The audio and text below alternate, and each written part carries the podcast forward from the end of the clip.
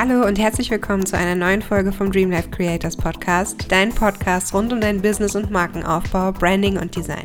Ich bin Miri, dein Podcast-Host, Branddesignerin und Gründerin der Dream Life Creators. Und bei DLC zeigen wir dir, wie du deinen Start in die Selbstständigkeit meisterst, ein unverwechselbares Branding für deine Marke kreierst und mit deinem Business endlich dem Traumleben entgegensteuerst, das du dir schon so lange wünschst. Hallo ihr Lieben, schön, dass ihr wieder da seid. Ich komme gerade aus dem Urlaub und bin gerade so ein bisschen dabei, mich nach dieser Woche der Erholung und Entspannung wieder im Businessalltag einzufinden. Ich hatte eine wunderschöne Woche in Ägypten und habe gezwungenermaßen einen kleinen Digital Detox eingelegt, weil unser Hotel überraschenderweise kein WLAN hatte. Wir sind ein bisschen aus allen Wolken gefallen und waren am Anfang auch ein bisschen genervt, aber das hat erstaunlich gut funktioniert. Also falls die Woche irgendwie ein bisschen ruhiger hier äh, auf meinem Insta-Kanal und sowas war, tut es mir sehr leid. Aber ich gestehe, ich habe die Zeit echt genossen, weil das war herrlich. Ich bin super ausgespannt. Ich habe viel gelesen. Dazu komme ich oft nicht, weil ich halt irgendwie am Handy versacke. Es war einfach echt mal schön. Und was auch super cool ist, früher hätte ich mich nach so einer Woche total geärgert, an meinen Schreibtisch zurück zu müssen. Aber seitdem ich selbstständig bin, muss ich sagen, freue ich mich nach dem Urlaub auch echt wieder auf die Arbeit. Und das hätte ich niemals gedacht in meinem Angestelltenverhältnis. Und da bin ich unfassbar dankbar für. Also wieder hier zu sein und an meinem Schreibtisch zu sitzen und meine Mentis wieder zu sehen. Ach, ich habe schon auch echt Bock. Also, und ich bin immer super inspiriert nach so einer Zeit. Deshalb, um, ähm, let's do this. Und zwar möchte ich heute gerne mit euch über das Thema Emotional Branding sprechen. Es ist nämlich so, und das wissen ganz viele nicht, dass unsere Kaufentscheidungen ganz, ganz stark von unseren Emotionen und Gefühlen geleitet werden und das meistens ziemlich unterbewusst. Wenn du selbst eine Kaufentscheidung triffst, kennst du das vielleicht. Du hast gar nicht so richtig einen Grund gegen ein, ein Produkt und für ein anderes, aber irgendwie ist da dieses Bauchgefühl, was dir instant sagt, das ist das Richtige für mich und das andere nicht. Aus der Käuferperspektive kennen wir das bestimmt alle, aber für dich als jemand, der seine Produkte ja natürlich auch an den Mann oder an die Frau bringen möchte, ist es natürlich ganz wichtig zu verstehen, was dieses Bauchgefühl eigentlich auslöst und wie du das bei deiner Zielgruppe auslösen kannst. Denn am Ende willst du natürlich, dass deine Zielgruppe sich mit deinen Produkten am wohlsten fühlt und nicht mit denen deiner Konkurrenz. Heißt also, dass Emotional Branding eigentlich darauf ausgerichtet ist, dass du deine KundInnen auf der Gefühlsebene ansprichst. Nicht nur in deinem Marketing, sondern auch in deinem ganzen Erscheinungsbild deiner Marke. Heißt in deinem Branding, in deinem Design und so weiter und so fort. Und deshalb habe ich dir in dieser Podcast-Folge mal drei einfache Schritte mitgebracht, die du befolgen kannst, um deine KundInnen oder deine Zielgruppe auf einer möglichst emotionalen Schiene zu treffen und so deren Vibe einzufangen, damit sie sich mit deiner Marke bestmöglich identifizieren können. Dazu musst du natürlich erst einmal wissen, wer deine Zielgruppe eigentlich ist. Ganz klar, erste Voraussetzung für alles. Aber dann geht es beim äh, Emotional Branding hauptsächlich darum, mal zu identifizieren, was ist denn eigentlich der Kundenwunsch oder das Bedürfnis deines Kunden nach deinem Produkt oder deiner Dienstleistung. Sagen wir zum Beispiel, du bist Fitnesstrainerin und ähm, jetzt deine Aufgabe herauszufinden, warum denn dein Kunde oder deine Kundin überhaupt bei dir kaufen möchte. Und es können ganz verschiedene Beweggründe sein. Der eine möchte vielleicht Muskelmasse aufbauen, der nächste möchte vielleicht Gewicht verlieren oder einfach nur seine generelle Fitness verbessern. Aber der Grund, warum sie bei dir kaufen, ist wahrscheinlich, dass deine Kundschaft es alleine nicht hinbekommt und deshalb gerne die Unterstützung eines Fitnesstrainers oder einer Fitnesstrainerin hätte. Und Schritt Nummer zwei, und hier wird es richtig emotional, geht darum, dass du herausfinden musst, welches Gefühl oder welche genaue Emotion hinter diesem Bedürfnis oder hinter diesem Kundenwunsch eigentlich steckt. Also warum möchte sich dein Kunde oder deine Kundin unbedingt deine Hilfe suchen als Fitnesstrainerin? Deshalb mache ich mit meinen Mentees auch immer wahnsinnig gerne eine emotionale Zielgruppenanalyse, weil wir genau sowas analysieren in diesem ganzen Prozess. Bei deiner Zielgruppenanalyse sollte es nämlich nicht nur darum gehen, wie alt sind die, wo wohnen die, diese ganzen demografischen Werte, die du, die du aus deiner Zielgruppenanalyse herausziehen kannst, sondern vor allem die emotionalen. Und wenn ich drüber nachdenke, warum ich persönlich mir einen Fitnesstrainer oder eine Fitnesstrainerin suchen wollen würde, dann wäre bei mir ganz klar zum Beispiel die fehlende Motivation ein ganz, ganz großer Punkt, warum ich unbedingt einen Fitnesstrainer brauche. Also, dass da einfach jemand ist, der mir halt auch mal in den Arsch tritt, der mir Dinge vormacht, der mir Dinge vorlebt. Einfach dieses, der mich mitreißt, mich von meinem Couch Potato Dasein halt einfach losreißt und mir wieder Lust und Spaß am Sport zeigt. Und genau diese Emotionen sind wahnsinnig wichtig, wenn es um dein Branding geht. Denn die sind für mich als Branddesignerin wahnsinnig wichtig. Es ist nämlich leider so, dass oft viele nicht verstehen, was der Job eines Branddesigners eigentlich ist. Also wir sind nicht dazu da, um dir einfach willkürlich irgendwelche schönen Farben oder Schriften auszusuchen, von denen wir glauben, dass sie halt ganz hübsch für dich aussehen würden. Darum geht's ja nicht. Also es geht immer darum, bestimmte Emotionen so in ein Design reinzugießen, dass deine Zielgruppe die spüren kann, dass deine Zielgruppe das Gefühl für diesen Vibe deiner Brand bekommt und dass dieses Gefühl eben mit ihren Bedürfnissen zusammenpasst, weil dann seid ihr ein Match. Wenn ich zum Beispiel als Kundin auf der Suche nach einem Fitnessstudio oder einem Fitnesstrainer äh, oder einer Fitnesstrainerin wäre und ich aber genau die, das Bedürfnis habe, irgendwie diese Leichtigkeit zu finden, diesen Spaß am, am Sport wieder zu haben, gleichzeitig mich aber so ein bisschen von den Fitnessstudios abzugrenzen, bei denen ich das Gefühl habe, ich habe so einen Drill-Instructor vor mir. Also das ist irgendwie auch nicht mein Ding. Ich habe eine relativ genaue Vorstellung als Kundin, was ich mir von einem Unternehmen wünsche und was eben nicht auch wenn es unterbewusst ist. Und wenn du das bedienst mit deinem, mit deiner Ausstrahlung, deiner ganzen Brand, wenn du genau diesen Vibe triffst, ja, was sollte ich für einen Grund haben, noch zu einer anderen Firma zu gehen? Das ist genau das, was ich suche. Und wenn du das ausstrahlst, dann wirst du zum absoluten Kundenmagneten. Mein Job als Branddesignerin ist deshalb oft meinen Kundinnen so ein bisschen genau diese Emotionen zu entlocken, die ihre Zielgruppe, die ihre Zielgruppe da hat. Und das ist oft nicht ganz so einfach, weil Zielgruppenanalysen sehr oberflächlich gemacht werden.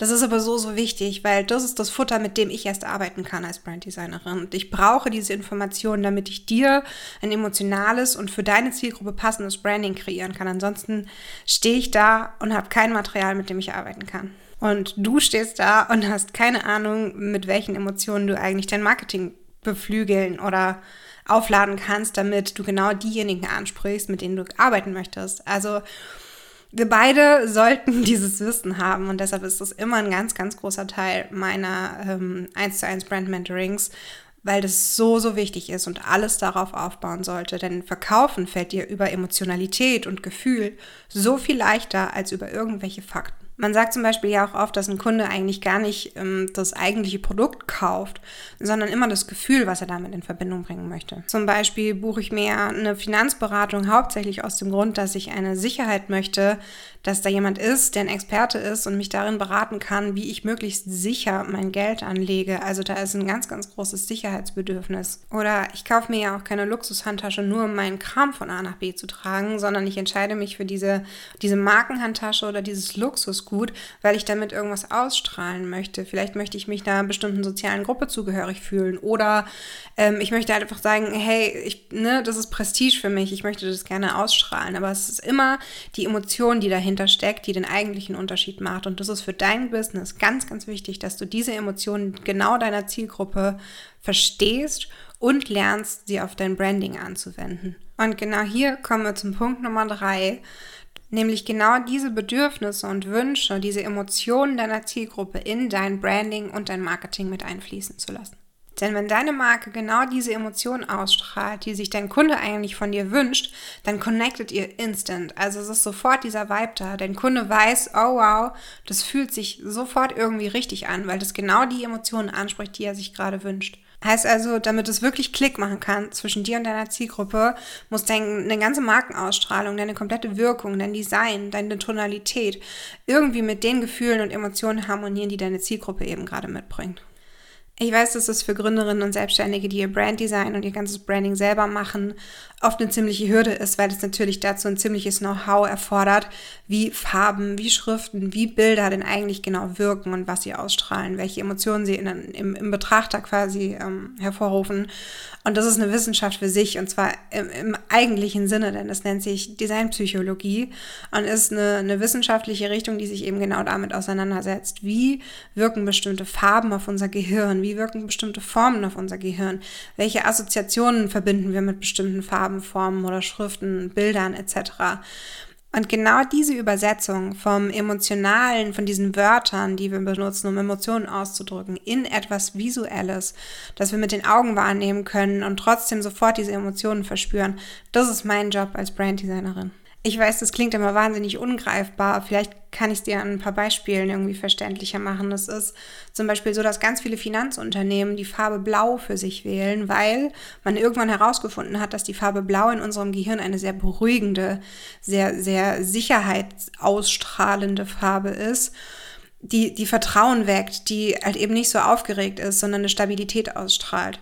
Bei Rot hingegen hat man herausgefunden, dass es eine sehr, sehr aktivierende, eine fast schon aggressive, eine sehr laute, eine sehr, sehr kraftvolle Farbe ist, ähm, die wiederum ganz beliebt in der Gastronomie ist, weil sie offenbar auch den Appetit von uns anregt. Also super interessant. Und so hat jede Farbe ihre ganz eigenen Assoziationen und Begriffe, die wir automatisch mit ihr in Verbindung bringen, auch unterbewusst. Also uns ist oft gar nicht klar, warum uns Rot jetzt eigentlich anregt oder warnt oder es, vieles ist auch einfach erlernt. Also eine, Signalfarbe kennst du aus dem Straßenverkehr zum Beispiel total gut und du weißt sofort, wenn ein grelles Orange auf dich zuspringt, dann ist es irgendwie eine Warn- oder eine Signalfarbe, was sehr grelles, was dich, was sofort deine Aufmerksamkeit auf sich zieht. Und diesen ganzen Farb- oder auch Formenwirkungen, die natürlich in der Designpsychologie auch eine Risikorolle spielen, da werde ich aber nochmal gesondert eine Podcast-Folge machen. Das sprengt jetzt hier so ein bisschen den Rahmen. Dem musst du dir aber eben bewusst sein. Denn wenn du selber nicht weißt, was deine Marke mit ihren Farben und ihren Formen, ihrer ganzen Gestaltungssprache eigentlich aussagt und ob das zu dem Feeling passt, was deine Zielgruppe sich eigentlich von dir wünscht, dann ist das ein ziemlicher Blindflug und eigentlich nicht das, was dein Branding natürlich eigentlich bewirken soll. Designpsychologie in dein Branding mit einzubeziehen, ist also aus meiner Sicht ein absolutes Must, weil du ansonsten keine Ahnung hast, wie du wirkst, welchen Eindruck deine Marke eigentlich auf deine Zielgruppe hat und du überlässt dein komplettes Markenimage damit dem Zufall. Und dafür ist Branding nicht da. Ganz im Gegenteil. Branding bedeutet ja der aktive Markenaufbau und die aktive Steuerung der Wahrnehmung deiner Marke nach außen. Ich weiß, das klingt alles ganz schön kompliziert, aber ich packe dir mal einen Link in die, in die Show Notes.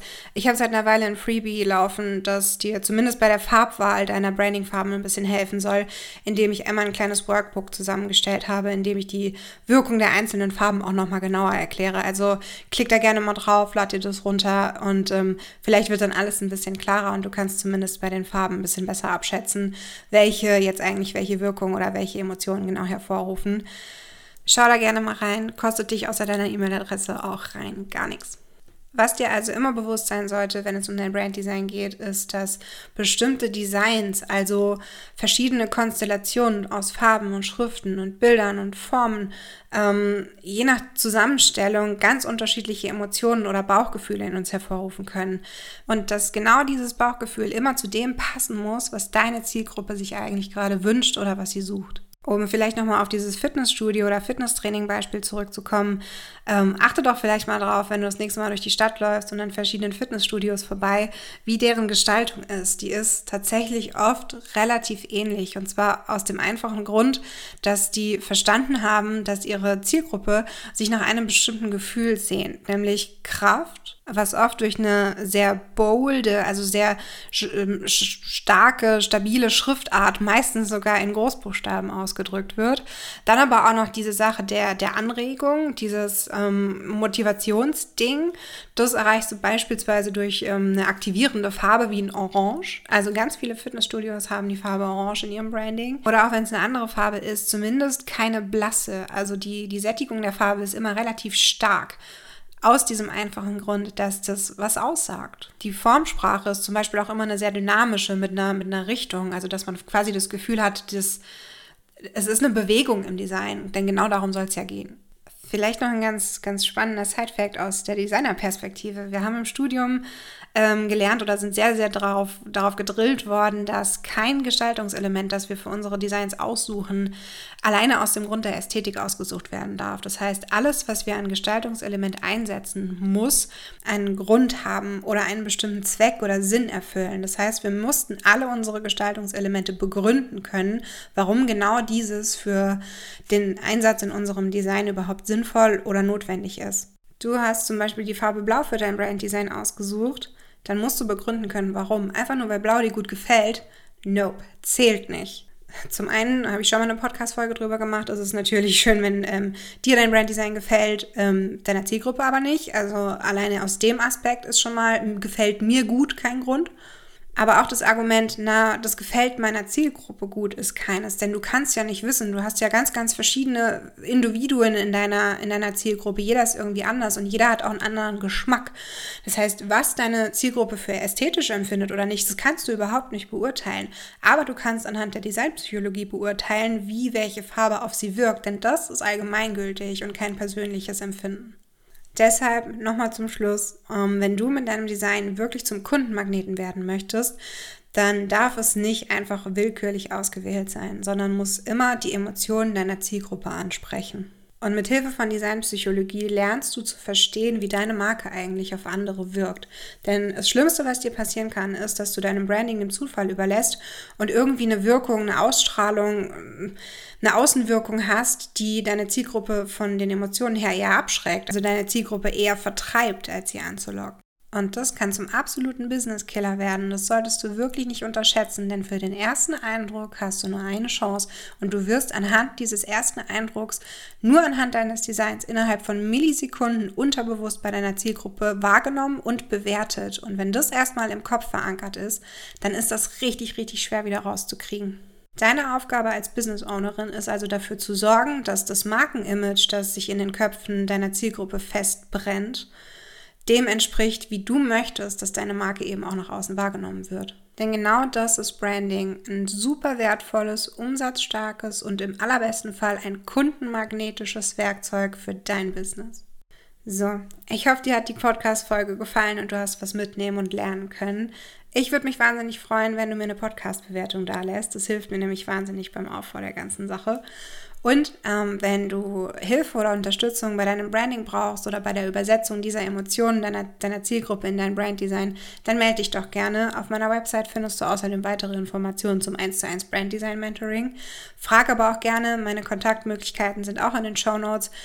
Don't hesitate, ich beantworte gerne jede Frage, also melde dich gerne bei mir, wenn du noch was wissen möchtest. Ansonsten wünsche ich dir eine wunderschöne Woche und wir hören uns nächsten Montag. Bis dann, ciao, ciao.